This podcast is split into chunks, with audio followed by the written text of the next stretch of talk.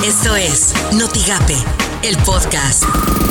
La mañanera. Pensamos que en mayo, a más tardar, a finales de mayo, van a tener ya eh, dos millones de créditos las pequeñas empresas familiares del sector formal y del sector informal. El caso de Azteca y otras dependencias, en el cumplimiento de su deber, tuvieron que presentar una sanción. Mi recomendación es de que no haya ninguna sanción, que quede siempre eh, por encima de cualquier acto, aun cuando se trate de un exceso, de una irresponsabilidad, que quede a salvo el derecho a manifestarnos, la libertad de expresión. Esto suena en. Noticias MBS con Luis Cárdenas. La Asociación de Gobernadores del PAN aseguró que la Coparmex, Canacintra, Concanaco, entre otras, respaldan su plan de emergencia económico, el cual considera estímulos fiscales y la disminución del coeficiente de utilidad del sector empresarial. Además, también eh, pues se piden cosas importantes como retrasar un poco la entrada en vigor del TEMEC, porque para la industria acerera, para la industria de los coches, para, para muchas industrias, pues se les complicaba ponerse al día en limitaciones de reglas de origen que estaban muy claras. Bueno, pues ahora tan claras están que claro también tienen que no lo van a poder hacer ante una pandemia. Por las mañanas, con Ciro Gómez Leiva. Con 105 homicidios dolosos registrados ayer, el domingo 19 de abril se convierte hasta ahora en el día más violento del año. De acuerdo con cifras publicadas esta madrugada por la Secretaría de Seguridad y Protección Ciudadana, el fin de semana se contabilizaron 261 asesinatos y bueno, con 84.5 asesinatos diarios promedio, abril apunta a ser el segundo mes más violento de la administración del presidente López Obrador y todo esto con 70-80% de la población en sus casas. Así las cosas en W Radio. El llamado que hace Javier Alatorre en su noticiario del eh, viernes en la noche. Del viernes en la noche, sí. Este, del viernes en la noche a, a- a desobedecer, digamos, a no hacerle caso al subsecretario A no Hugo López escuchar.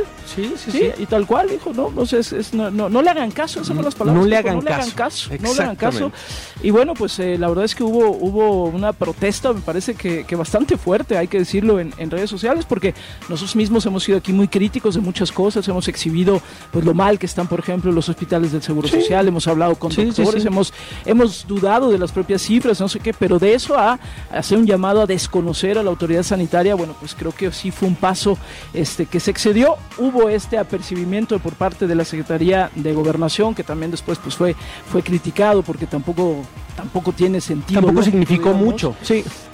Imagen informativa con Pascal Beltrán del Río. En un video publicado este domingo en sus redes sociales, el presidente Andrés Manuel López Obrador indicó que según especialistas, el peor momento de la pandemia en México se presentará del 2 al 8 de mayo, por lo que instó a los mexicanos a atender las recomendaciones de los expertos.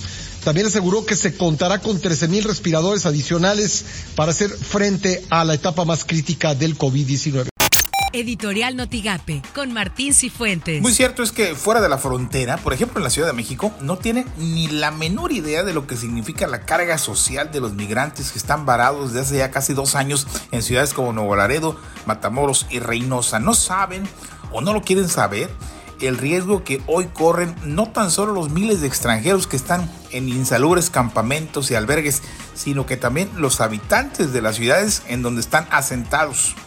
Hoy, con una pandemia avanzando como una maligna mancha de humedad, las probabilidades de un contagio masivo entre ellos y que alcance rápidamente otros sectores de la sociedad son muy elevadas.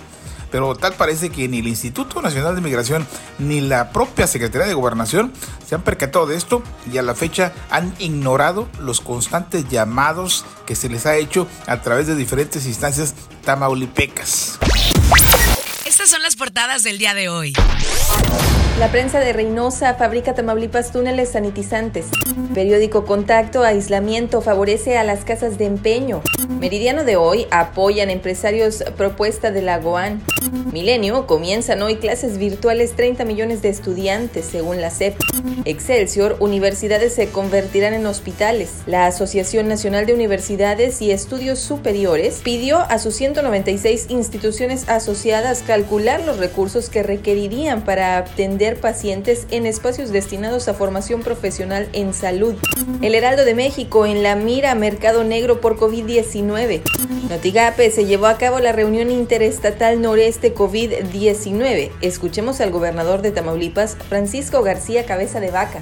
No se le dio seguimiento por parte de la federación a un tema que no es menor. Cerca de 23 mil eh, migrantes eh, que están en los diferentes puntos fronterizos, muy especialmente el caso de Tamaulipas son 13 mil, y donde en su momento lo dijimos con claridad que este podía ser un riesgo para eh, posibles contagios. Desafortunadamente ya sucedió.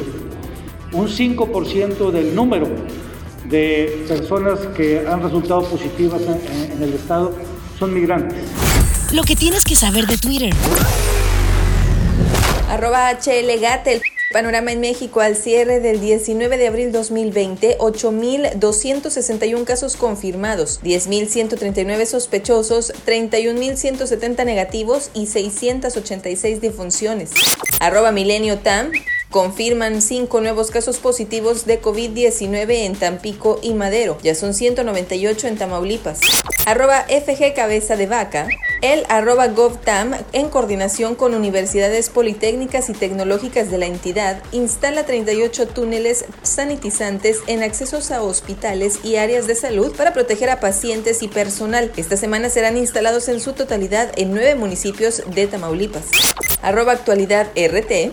El tiroteo más sangriento en la historia de Canadá, un hombre armado de 51 años mata a 16 personas. Arroba el financiero guion bajo MX. Petróleo cae más de 38% a menos de 12 dólares por barril. Registra su menor nivel desde 1999. Esto fue Notigape, el podcast.